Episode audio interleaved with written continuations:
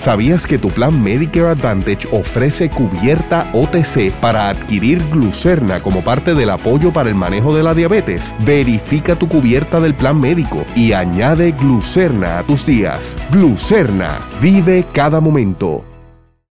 Hoy en qué es la que hay, tengo tres noticias positivas de la economía y luego tengo una encuesta de la percepción de la economía para que usted vea cómo es que la gente una cosa, una cosa y otra cosa, otra cosa. También les hablo de las intenciones políticas de Carmen Yulín. Yo sé que todo el mundo no puede esperar por saber qué rayos va a hacer Carmen Yulín en las próximas elecciones. Y con Jorge Dávila hablamos, hacemos antesala a la asamblea del PNP. Hoy no es jueves de ciencia boricua, así que excusada la doctora Mónica Feliu Mujer para efectos de dieta y millaje. Así que hoy tienen que aguantarme solito a mí. Vamos, a qué es la que hay que comienza ahora.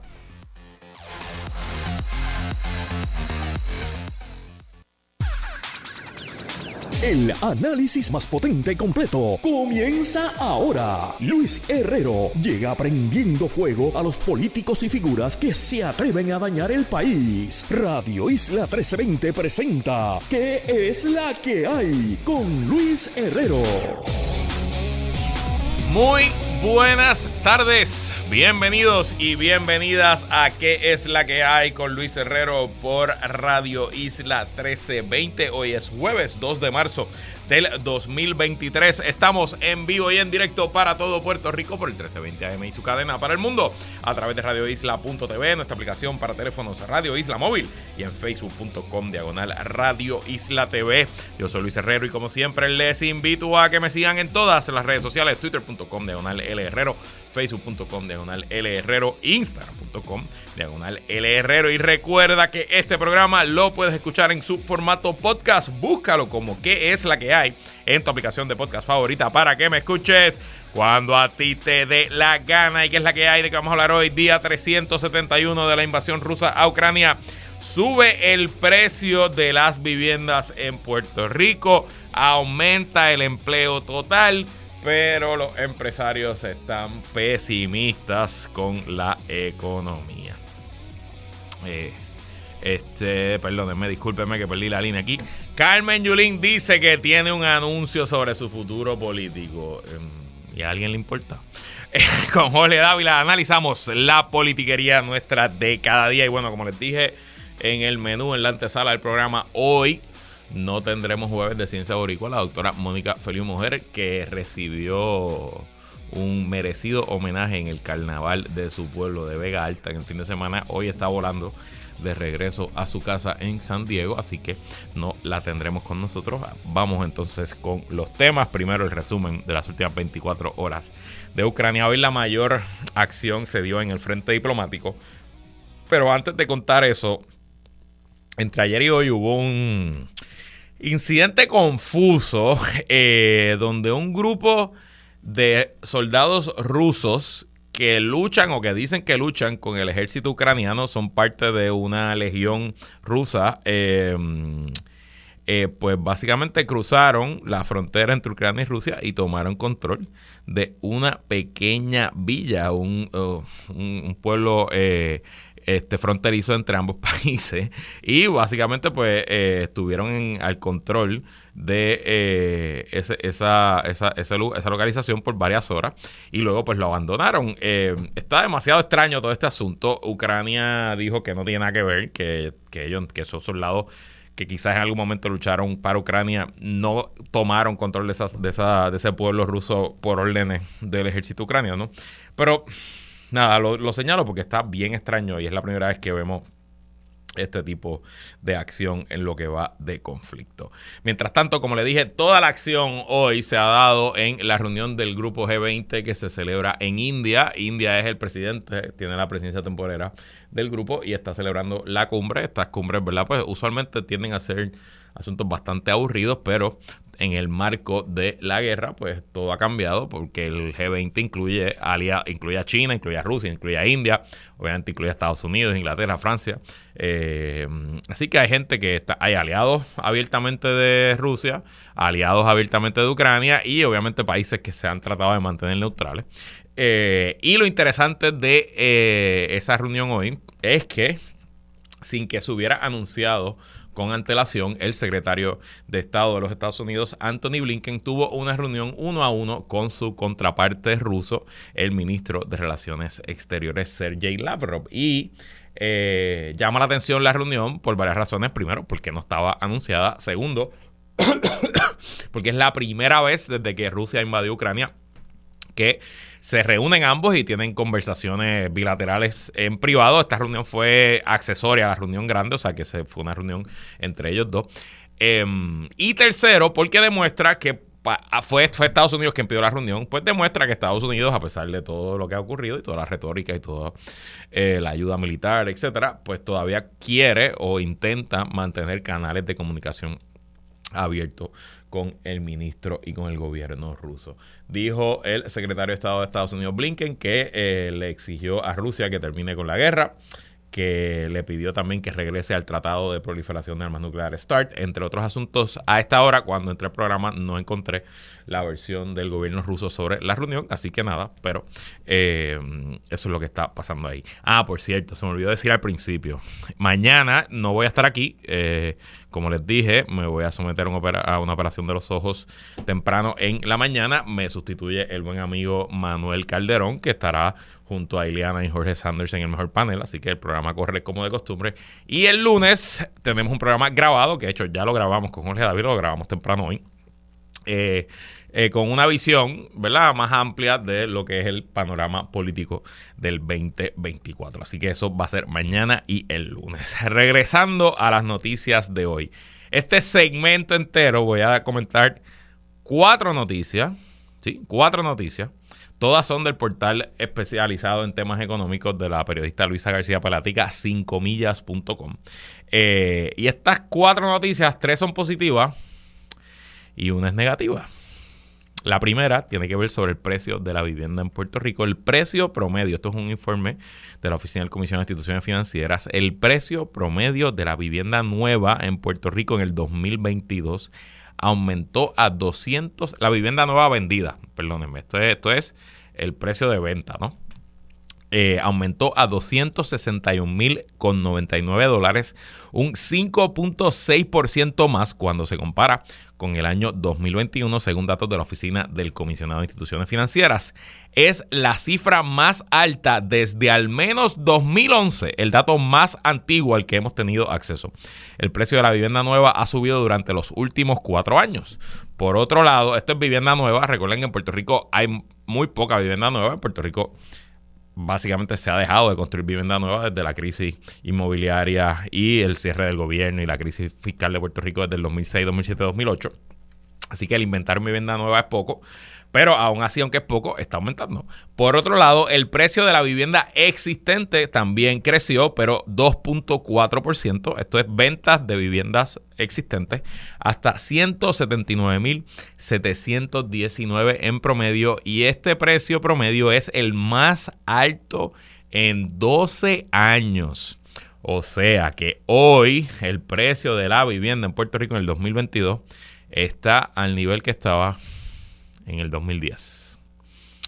A pesar de la inflación, a pesar de la llegada de leyes 2022, a pesar de la pandemia, a pesar de la supuesta reemplazo, a pesar de todo eso, hoy el precio de la vivienda en Puerto Rico, que aumentó, está al nivel del 2010. Importante ese contexto.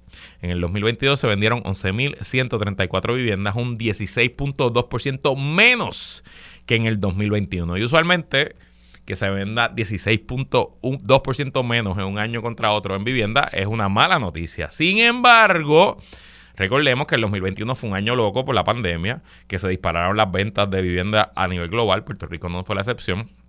Y también recordemos que las tasas de interés en el 2021 pues estaban muy bajitas, casi cero. No solo, aquí estas cifras no están, pero no solo fue que se vendieron viviendas, que se refinanciaron un montón de viviendas también. En el 2022 eso cambió, eh, la tasa de interés aumentó dramáticamente, lo que hizo pues menos atractiva la compraventa de viviendas. Así que yo creo que ahí es que está la explicación, pero no podemos tomar como mala noticia haya bajado el número de ventas porque el precio promedio aumentó. Eso quiere decir que las casas todas de todo el mundo probablemente también aumentaron en su valor. Eh, eh, eh, bueno, entonces, pasando de la vivienda, Vamos a otras buenas noticias. El 2022, de nuevo, todas estas noticias son de 5millas.com. El 2022 fue un buen año para la banca de Puerto Rico que obtuvo 1.240 millones en beneficios.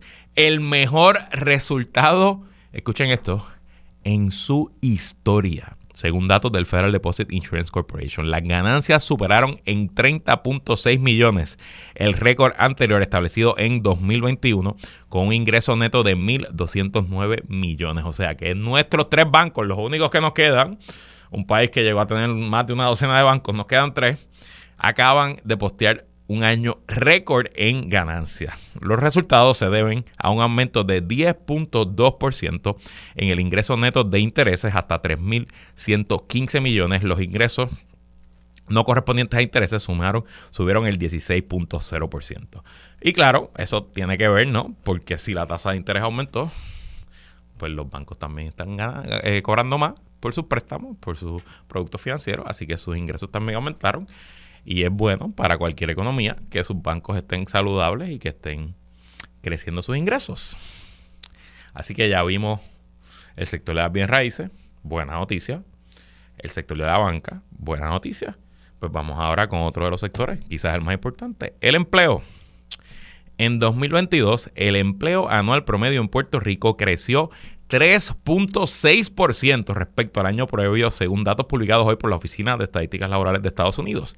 Es el quinto aumento anual en el empleo y la segunda mayor subida tras un alza de 6.6% en 2021. El año pasado estaban empleadas 1.118.000 personas, la cifra más alta desde el 2008. Son 39.000 empleos más que en el 2021.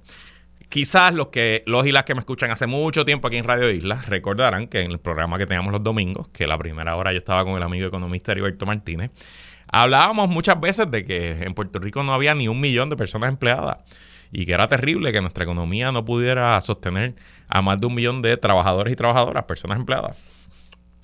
Pues en pocos años ya no solo que tenemos un millón, es que es 1.1 millón de personas trabajando. La tasa de desempleo anual promedio cayó de 7.9% en 2021 a 6.0% en 2022, la más baja desde que se empezaron a registrar datos en 1947. Repito, la tasa de desempleo en Puerto Rico en el 2022 es la más baja desde que se empezaron a registrar los datos en 1947. Y no solo eso, es que también aumentó la participación laboral. La relación empleo-población aumentó de 39.2% a 40.8%, aunque sigue siendo la más baja que en cualquier estado de los Estados Unidos. O sea, precio de las propiedades y las bienes raíces subiendo. Ganancias de las instituciones financieras y los bancos subiendo años récord en su historia. El empleo aumentando el desempleo disminuyéndose se encuentra en el punto más bajo en su historia. Son tres noticias indudablemente positivas. Pero, reporta el mismo portal 5millas.com el número de empresarios que cree que la situación económica de Puerto Rico será peor en los próximos 12 meses es ahora mayor de lo que era hace un año, 35.6% frente al 14.6% del 2021.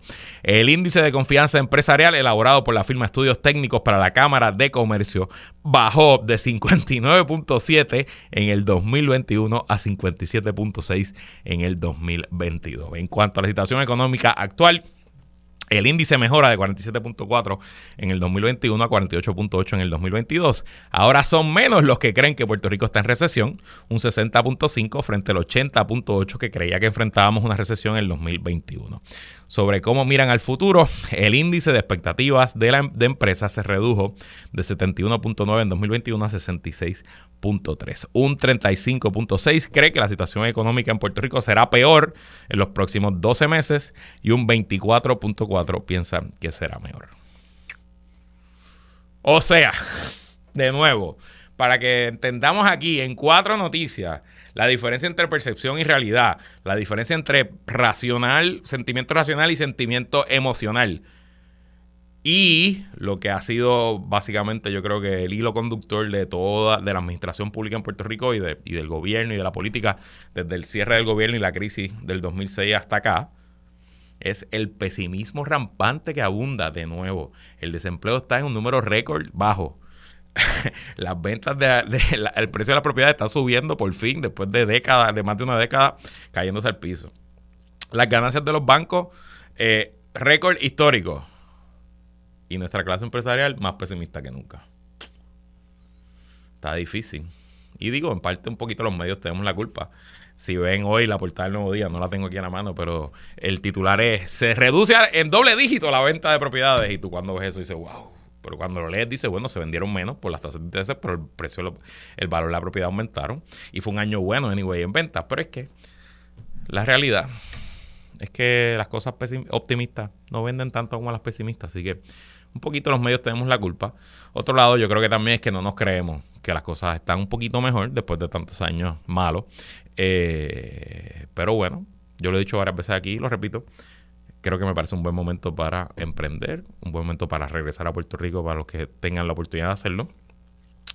Y un buen momento en general para la economía. Por lo menos es el mejor momento de la economía en lo que yo llevo en la vida profesional. Yo me gradué de la Escuela de Derecho en el 2008 comenzando la crisis económica, revalidé y empecé a trabajar en el 2009.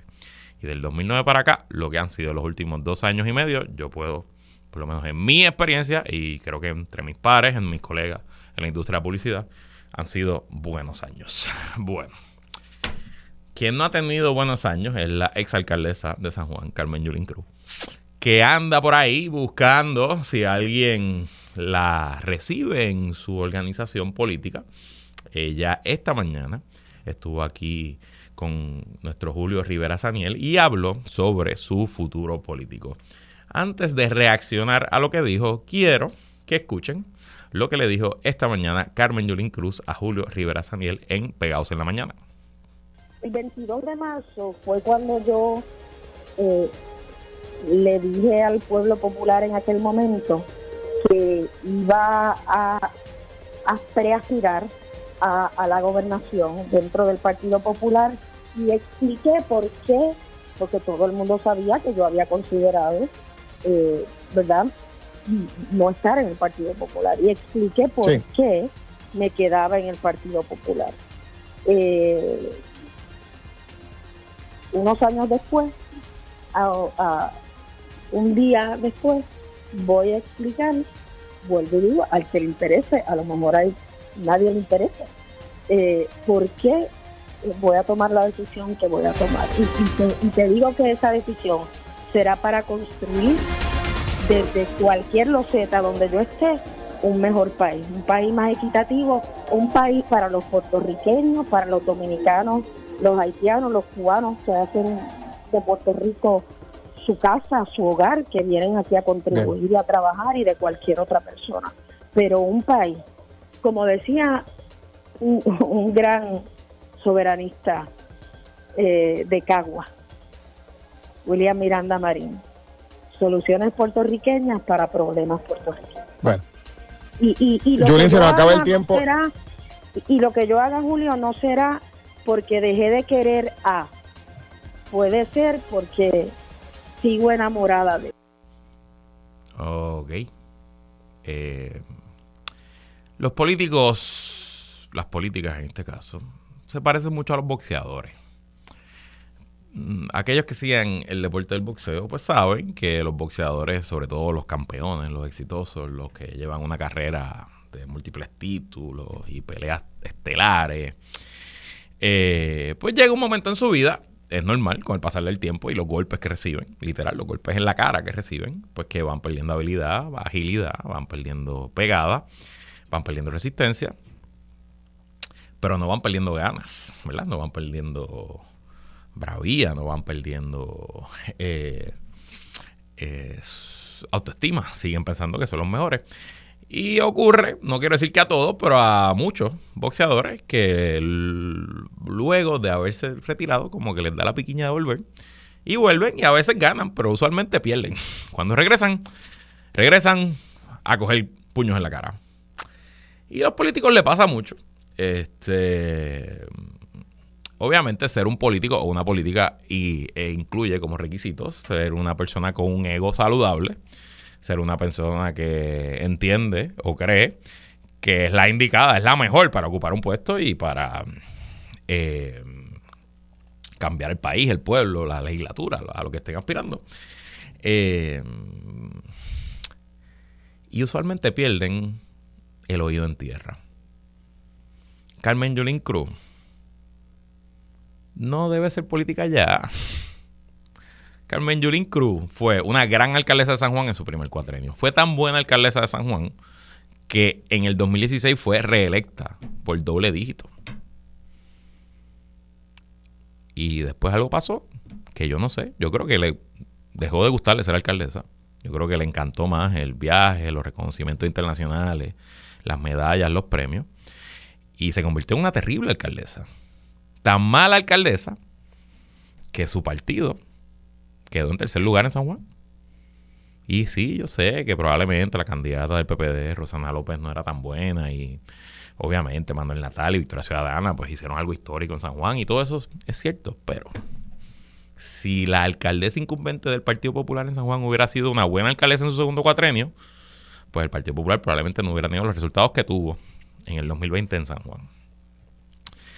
Y peor aún, Carmen Yulín Cruz, que decidió contra el consejo de todo el mundo que habló con ella, decidió aspirar a destiempo a la candidatura a la gobernación por el Partido Popular y fue derrotada masivamente. O sea, dígame usted cómo es posible que una candidata que estuvo en la revista Time de las 100 personas más influyentes en el 2017, tres años más tarde no saca ni 20% en una primaria de su partido.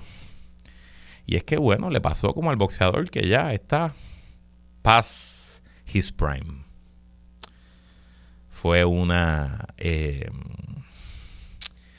eh, un desempeño muy pobre que hubiera mandado al retiro a todo el mundo. Y entonces lo que me llama la atención es que ella viene aquí hoy donde Julio, estuvo la semana pasada con Gary Rodríguez en televisión y donde le ponen un micrófono, ella lo dice, tratando de hypear su regreso. Hypear su regreso. Por lo menos ya hoy dejó claro que su regreso no va a ser en el Partido Popular fantástico. ¿Y saben por qué no va a ser en el Partido Popular? Porque tiene cero posibilidades en el Partido Popular. Si ella fuera a correr para el Senado por acumulación, para la Cámara por acumulación, para comisaría, para comisaría residente, para cualquier puesto, yo estoy seguro que al igual que en el 2020, en el 2024 los populares la colgaríamos para cualquier puesto. Así que en el Partido Popular, pues ella no tiene oportunidad. Pero lo que me llama la atención es que ella está diciendo que va a buscar a correr por algo que uno presume que sería pues la alianza, ¿no? Entre el PIB y Victoria Ciudadana, pero de la alianza y del PIB no se oye nada sobre Carmen Yulín. Así que creo que Carmen Yulín debe mirarse al espejo, tener una conversación seria, con, seria y profunda con la gente que la quiere, con su círculo interno, y retirarse. Hay muchas maneras de aportar al país sin aspirar a ningún puesto porque honestamente no le veo espacio en la política puertorriqueña y peor aún, no creo que haya movimiento, alianza o partido que esté muy interesado en que ella forme parte de. Me parece que estamos escuchando la voz de una persona enajenada, enajenada. Y bueno, a lo mejor me equivoco, pero es tiempo ya que los políticos de cierta generación pasen el batón. Carmen Yulín fue una gran esperanza y como digo, fue una gran alcaldesa su primer cuatrenio. Representó un cambio monumental en San Juan y en la manera de hacer política. Lo fue. Pero su tiempo pasó. Y ya, es hora de una nueva generación. En todos los partidos, oiga. Eh, mm, partido donde usted mire, excepto ¿verdad? por el gobernador, pero Jennifer González, nueva generación. Luis Javier Hernández, Carmen Maldonado, Jesús Manuel Ortiz, nueva generación. Juan Dalmao, Manuel Natal, nueva generación. Pablo José Hernández, nueva generación. Joan Rodríguez Bebe, nueva generación. Buenos, malos, conservadores, liberales, de todo, nueva generación. Los demás, quédense dando consejos y ayudando desde afuera, pero bendito. Además, evítese el papelón. Vamos a la pausa, regresamos con más. El manejo de diabetes comienza con una buena nutrición. Glucerna está diseñado con Carb Steady, una mezcla única de carbohidratos de digestión lenta para ayudar a minimizar el azúcar en la sangre, ideal para sustituir una merienda o comida no saludable. ¿Qué es la que hay? Descarga política. Descarga política con Jorge Dávila. Como todos los jueves, y hoy es un jueves de mucha politiquería. Analizamos la politiquería nuestra cada día junto al analista de Radio Isla y colaborador en este espacio, ingeniero Jorge Dávila, que es la que hay, Jorge. Saludos, saludos. Aquí comenzando ya el mes de marzo.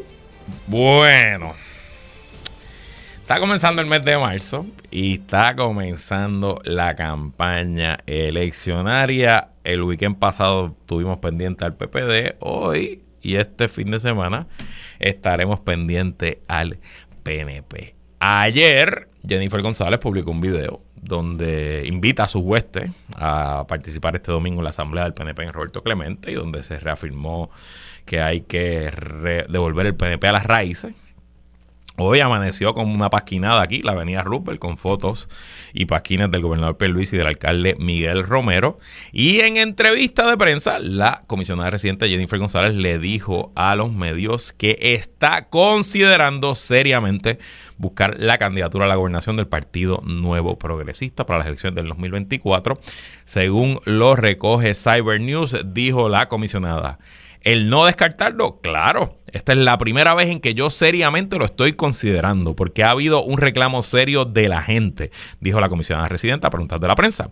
Pero esas decisiones no pueden tomarse solamente con lo que la gente quiere escuchar. Uno tiene que evaluar todo.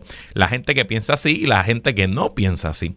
Yo cuando tomo decisiones me gusta saber que lo estoy haciendo porque la gente lo está pidiendo, no por ambiciones personales de nadie. Así que yo voy a hacer la evaluación. No lo estoy descartando, lo estoy considerando seriamente añadió. Con esas declaraciones y con, me imagino, las 200 mil llamadas, mensajes de texto y conversaciones que estás teniendo con los partidarios de tu colectividad. ¿Cómo mides la temperatura del PNP hoy, Jorge? Bueno, eh, si tú me preguntas eh, hoy, igual que te dije allá en el 2020, o sea, Jennifer González va a aspirar a la gobernación. Eh, a mí no me cabe la menor duda de eso. La pregunta es cuándo, cuándo lo va a hacer y, eso es una decisión de ella. Yo la oí en una de las entrevistas y continúa diciendo que el momento para decidir la candidatura es diciembre. Yo creo que diciembre es muy lejos. Eh, y de hecho, eh, le da el espacio a Pedro Pierluisi. Pedro Pierluisi sí ha dicho públicamente que va a aspirar a la gobernación. Y le da el espacio a Pedro Pierluisi para amarrar estructura. Mientras que Jennifer González, a menos que esté haciendo una llamada privada, ¿verdad? Eh, mientras continúa diciendo que ya lo está considerando, pero no va a decidirlo todavía, pues no le da la oportunidad de amarrar esa estructura. Ocurrió lo mismo con Wanda Vázquez, o sea, uno de los errores que cometió a mi juicio Wanda Vázquez fue anunciar en diciembre su candidatura. Y en el momento que ya lo había hecho, pues ya había unos compromisos de alcalde, de legisladores con la figura de Pedro Pierluisi que sí había dicho públicamente que iba a aspirar a la gobernación. Y, y tú sabes que los políticos, una vez hacen un compromiso, cuando llega el segundo, pues básicamente la excusa que tienen es, ya yo hice un compromiso, no me puedo echar para atrás. Correcto. Así que por eso me sorprende un poco que obviamente a mi entender, y yo me puedo equivocar. Y a lo mejor ella lo está considerando todavía y no lo ha decidido, eh, pero a mi entender ella lo tiene decidido hace rato. Y me cuestiono cuál es la intención de ella en posponer ese anuncio. Eh, lo otro, la otra desventaja que veo con eso es que hay gente que no le gusta que se ataque la figura del gobernador Claro. Muchos menos pidiendo de la persona que fue compañera de papeleta de él en las elecciones del 2020. eh, así que, eh, otra vez, no es lo mismo ella hacer unos señalamientos ya como persona que está aspirando a la gobernación y habiéndolo dicho abiertamente. Porque entonces no, no se ve como un ataque. O aunque se vea como un ataque, pues ya es un ataque justificado. En una carrera declarada porque ya hay una carrera declarada. Mientras no lo haga, se ve como un ataque de la comisionada residente, vicepresidenta del partido, al gobernador y presidente del partido, Pedro Pierluisi. Así que por eso es que a mí me sorprende qué está esperando Jennifer González. Habrá que ver qué ocurre el domingo. Y si el domingo lo que ocurre, eh, ¿verdad? La hace entonces a ella decirlo abiertamente. Desde mi punto de vista, ya con todas las declaraciones que ha hecho eh, y las denuncias que ha hecho, eh, denuncias y críticas contra la administración y contra Pedro, contra Pedro Pierluisi, eh, propiamente, eh, ya ella ha creado en, la base que respalda a Jennifer González unas expectativas que no le permitiría a Jennifer González como política echar para atrás. Si echa para atrás políticamente, creo que ¿verdad? define el futuro político de ella. Así que siguiendo tu lógica, y si ella va a aspirar, eh, ella no puede esperar hasta diciembre. Y yo estoy 100% de acuerdo contigo. Ella tiene que avanzar porque en efecto, y un poco también la bola está congelada ahora mismo, porque si ella decide no correr, o sea, no ir a, Washington y decidir a la gobernación, pues eso abre la silla de Washington y eso creará otra primaria. Entonces, eso creará otras sillas porque se presume que, pues, por ejemplo, el senador William Vilafañe, que sería senador, que es senador por acumulación, que se presume que aspiraría a comisionado, pues abriría otra silla en el Senado y se, movería, se moverían todas las sillas y comenzaría el proceso interno. Así que, en efecto, eh, yo estoy de acuerdo con tu análisis. Tiene que, ella no puede esperar hasta diciembre para hacer este anuncio y sobre todo con todos los movimientos. Pero Jorge, yo no creo que ella vaya a esperar hasta diciembre. Quizás este domingo ella llega allí y, aparece en rótulo de Jennifer 2024 y anuncia algo. Así que ya veremos y te pregunto, ¿cuáles son las claves? ¿Qué hay que estar pendiente para esa asamblea del PNP este domingo? Bueno, eh, el respaldo, el respaldo que, reciban ambos. Eh, yo espero, ¿verdad?, que no haya bucheos para nadie de las personas que pienso que tú debes respaldar a tu candidato aplaudiendo. Eh, estamos en candidatura, ¿verdad? quote unquote, eh, entre hermanos progresistas. Y nada, el que quiera demostrar su respaldo a un candidato, que lo haga aplaudiendo a ese candidato, no necesariamente abuchando. Así que si hay abucheo, pues sería lamentable, pero también es algo a lo que hay que estar pendiente, ¿no? Porque eso te dice el nivel el nivel que va eh, a llevar la campaña, ¿no? Eh, una cosa es que haya respaldo eh, y que cada cual pues vaya presentando su idea, su plan de gobierno, qué diferencia a uno del otro candidato, ¿verdad? quién va a atender las necesidades más apremiantes que tienen los puertorriqueños con un plan definido. así que ciertamente aplauso, abucheo si los hubiera, eh, y, eso es lo que hay que estar pendiente, aparte de los mensajes. Eh, eh, fíjate que la Asamblea es para ratificar a los vicepresidentes. Sí, ahí no hay votación, ¿verdad? Ahí no se va a votar por nada.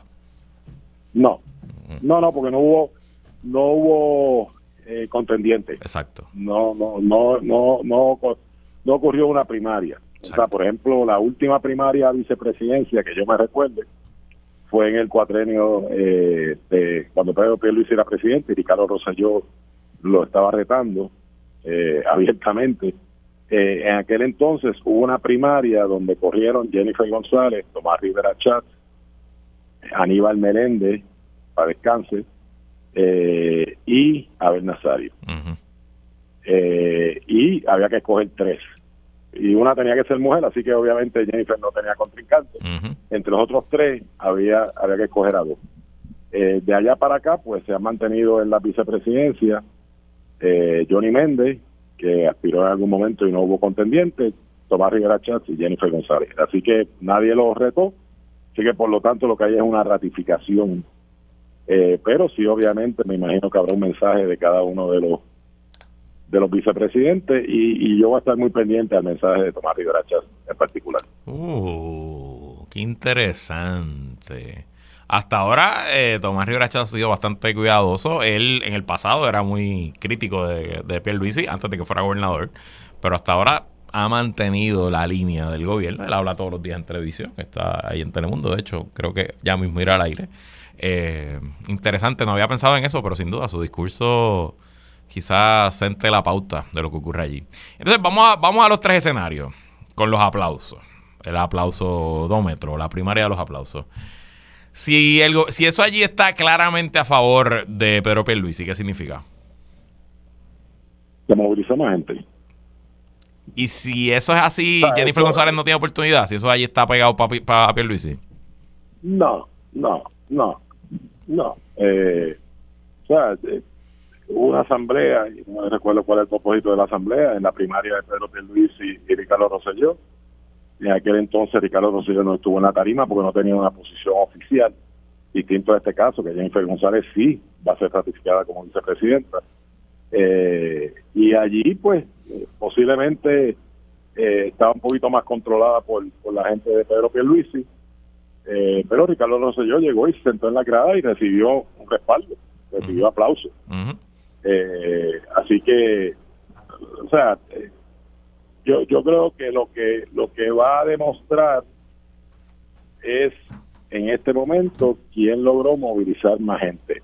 Cada día es más difícil lograr movilización de gente para actividades multitudinarias en la política. Eh, así que es un reto para ambos candidatos, eh, pero ciertamente quien más aplausos se lleve quiere decir que en el día domingo, eh, a año y ocho meses o año y siete meses de, la elección, pues movilizó más gente. Y si es al revés y está eh, todo a favor de Jennifer González. ¿Cómo termina esa pues, pues, pues eh, es un problema serio. O sea, acuérdate que en este momento quien debería tener control de la estructura, de los alcaldes, de los legisladores, que son los que al final del día movilizan gente, debería ser Pedro Pierluisi. Así que eh, el, el que el que movilice más gente Pedro Pierluisi no debería ser sorpresa para nadie, porque como presidente del partido y persona que lleva tanto tiempo, ¿verdad? Eh, montando una estructura a través de toda la isla, eh, sobre todo una estructura electoral eh, que es envidiable, pues a mí no me, no me sorprendería que esa movilización esté a favor de Pedro Pierluisi. Si ocurre lo contrario, me parece que es un problema serio para Pedro Pierluisi.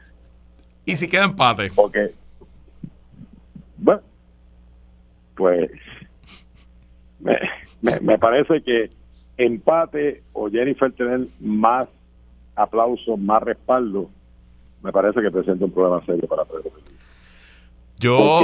Porque, como presidente, la expectativa es que tú tengas la capacidad de movilizar gente. Si a esta altura y todavía Jennifer González no habiendo anunciado una candidatura, eh, los dados están cargados hacia Jennifer González, pues quiere decir en este momento, ni teniendo la presidencia del partido, ni teniendo la gobernación, tiene el respaldo de la base. O por lo menos de la estructura, no de la base. Voy a, voy a hacer la diferencia entre la estructura y la base. Allí lo que va a haber es estructura. La base es otra cosa. ¿Y tú crees que eso se va a llenar? Este, allí cabrán 5 mil, 6 mil personas. ¿Tú crees que vamos puñado total? Sí. Sí. Mm, eh, si no ocurre, entonces me preocupo como como PNP. Ya hay un problema más profundo, que va más allá de... Eh, eh, eh, es, un problema más profundo. Si allí no hay una movilización sustancial, allí debería haber gente adentro y afuera. Bueno, pues ya veremos. Jorge Dávila, ¿tú vas a estar allí? No, yo no voy a estar. Ah, yo en estos momentos estoy retirado de la vida política. Felizmente retirado. no, no, retirado de la vida política, pero dedicándome a hacer análisis político lo más objetivamente posible, ¿verdad? Y, y el meterme de lleno en alguna actividad, pues, pues pudiera contaminar de alguna forma mi análisis. Así que prefiero en este momento, ¿verdad?, mantenerme de afuera. Aunque soy, soy delegado. Bueno, pues, o sea que tú, pero no hay nada que votar, así que no vas a ir a votar. Pues nada, como dice Renta, como dice Renta por las mañanas, ya veremos. Vamos a la pausa, regresamos con más en que la que hay.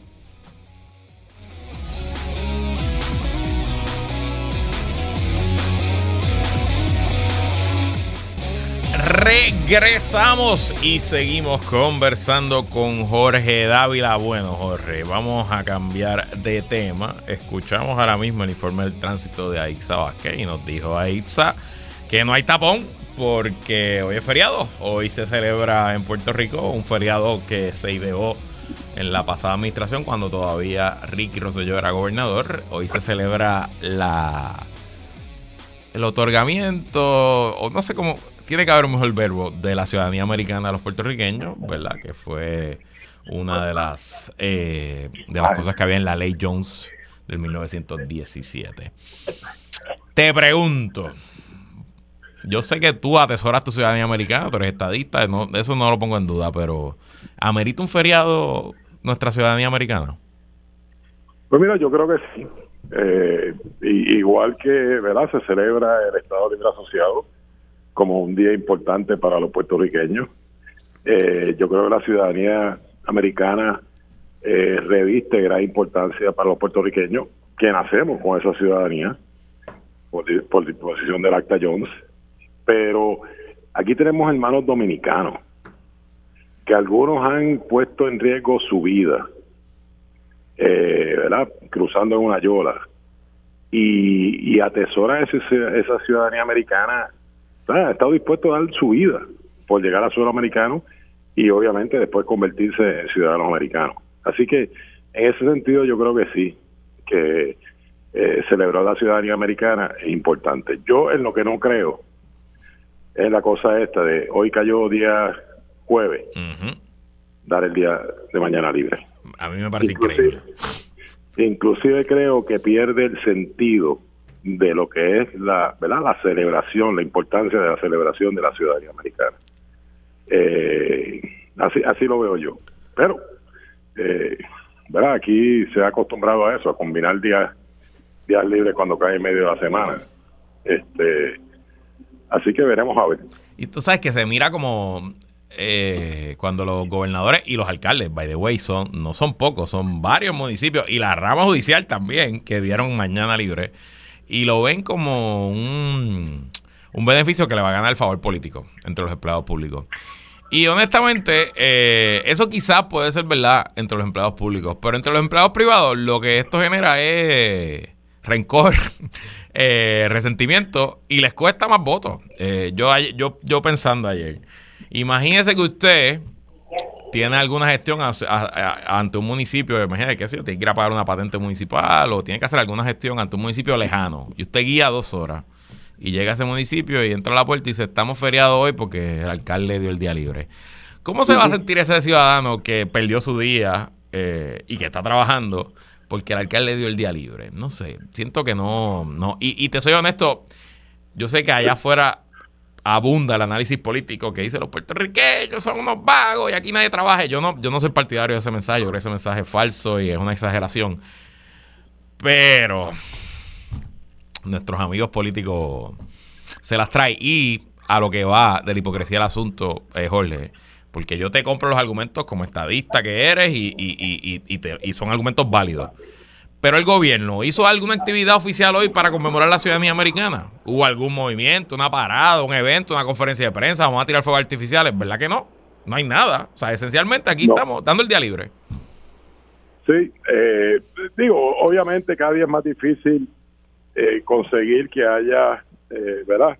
Eh, tú reúnes gente para celebrar una actividad. Eh, creo que el gobernador estuvo presente en la juramentación en el Departamento de Estado para, para un grupo de ciudadanos, ¿verdad? Nuevos ciudadanos americanos. y esa fue la forma, ¿verdad?, en que la, en que la celebraron. pero no me sorprende ya, yo creo que ya no hay actividad ni para celebrar ni el Estado ni el asociado. El día de Barbosa que se celebraba en Bayamón los, eh, días 27 de julio. Correcto. Ya tampoco se celebra de la forma que se celebraba el mismo 4 de julio. Así que no me sorprende que haya que no haya habido una celebración. Vamos, vamos a pensar que la celebración oficial fue el gobernador a asistir a, a esta juramentación de nuevos ciudadanos americanos. Y, incluso pensando que el PNP va camino a una asamblea este domingo que pudo haber sido una oportunidad de avivamiento y de calentar motores de camino. Si lo vamos a ver cínicamente, eh, eh, eh, es, una, es una oportunidad perdida, ¿no? Este, Y de hecho, yo me acuerdo, fue, fue Orlando Palga, ¿verdad? El que hizo, hacía una marcha en este día y en algún momento esa marcha tenía varias miles de personas. Tengo una memoria caminando por allí frente al Normandy y, ver, ver, ver, miles de personas con su bandera americana, ¿no? Así que, no sé. Este, de hecho, eh, yo, yo creo que haciendo memoria, yendo para atrás para el año para el año 98, 99, cuando Pesquera eh, comenzó su su, eh, su, su campaña. Eh, una de las actividades más asistidas que tuvo fuera del cierre de campaña fue la celebración del Día de la Ciudadanía Americana, inclusive ese día se hizo allí frente al Capitolio, en la parte norte del Capitolio, y hubo hasta carrozas y todo. O sea, después la, la, retomó eh, Jorge Santini y se celebraba en San Juan. Eh, pues, pero entonces muchas de estas actividades es que el PNP ha tenido primarias en todas las, yo creo que en todas las elecciones. A ver, excepto en la de Fortuño cuando cuando fue a la reelección. Desde el año 2004 para acá, el PNP ha tenido primarias en, en, en, todas las en todas las elecciones. Eh, y, y se prestaba este tipo de actividad más para más que para celebrar la actividad ya para empezar a medir fuerza, eh, ¿verdad? Sobre todo a medida que se acercaba la elección. Y en ese sentido, pues creo que, perdió el sentido de celebrar las actividades, ¿no? Eh, me parece que fue parte de la razón, ¿no? Por, lo que escuché en, algunas ocasiones. Eh, así que, pero nada, yo, yo volviendo a la pregunta original, si es eh, significativo celebrar la, la, ciudadanía americana? Yo creo que sí. Igual que el Estado Libre Asociado, o sea, eh, independientemente que yo no crea que el Estado Libre Asociado, independientemente que yo crea que eso fue un proceso transitorio eh, para llevarnos al próximo paso, no deja de ser una fecha importante porque transformó a Puerto Rico en su momento dado ¿no? y estableció una relación muy particular entre los Estados Unidos y Puerto Rico. Eh, así que no, no hay por qué negar la historia, pero la, ciudadanía americana, que la atesoramos los puertorriqueños y mucho más, posiblemente la atesoran esos que sacrificaron hasta posiblemente su vida para llegar a suelo americano y luego su sueño es convertirse en ciudadanos americanos, eh, pues yo creo que es significativo celebrar. Bueno, pues yo estoy seguro que vamos a ver un montón de banderas americanas el domingo en el Roberto Clemente, así que allí celebrarán la ciudadanía y otras muchas cosas más si Dios quiere. Jorge Dávila, gracias por estar aquí. Cómo no. buen fin de semana. Buen fin de semana. Y gracias a todos y todas por sintonizar otra edición más de ¿Qué es la que hay con Luis Guerrero? Les recuerdo que mañana no estoy, me sustituye el amigo Manuel Calderón y que el lunes tenemos un programa ya grabado. Jorge y yo hicimos un análisis del panorama electoral de cara al 2024. Así que Gracias por sintonizar y gracias por su patrocinio. Quédese con nosotros. La mejor programación y análisis de la radio puertorriqueña continúa en Radio Isla 1320. Cuídense mucho.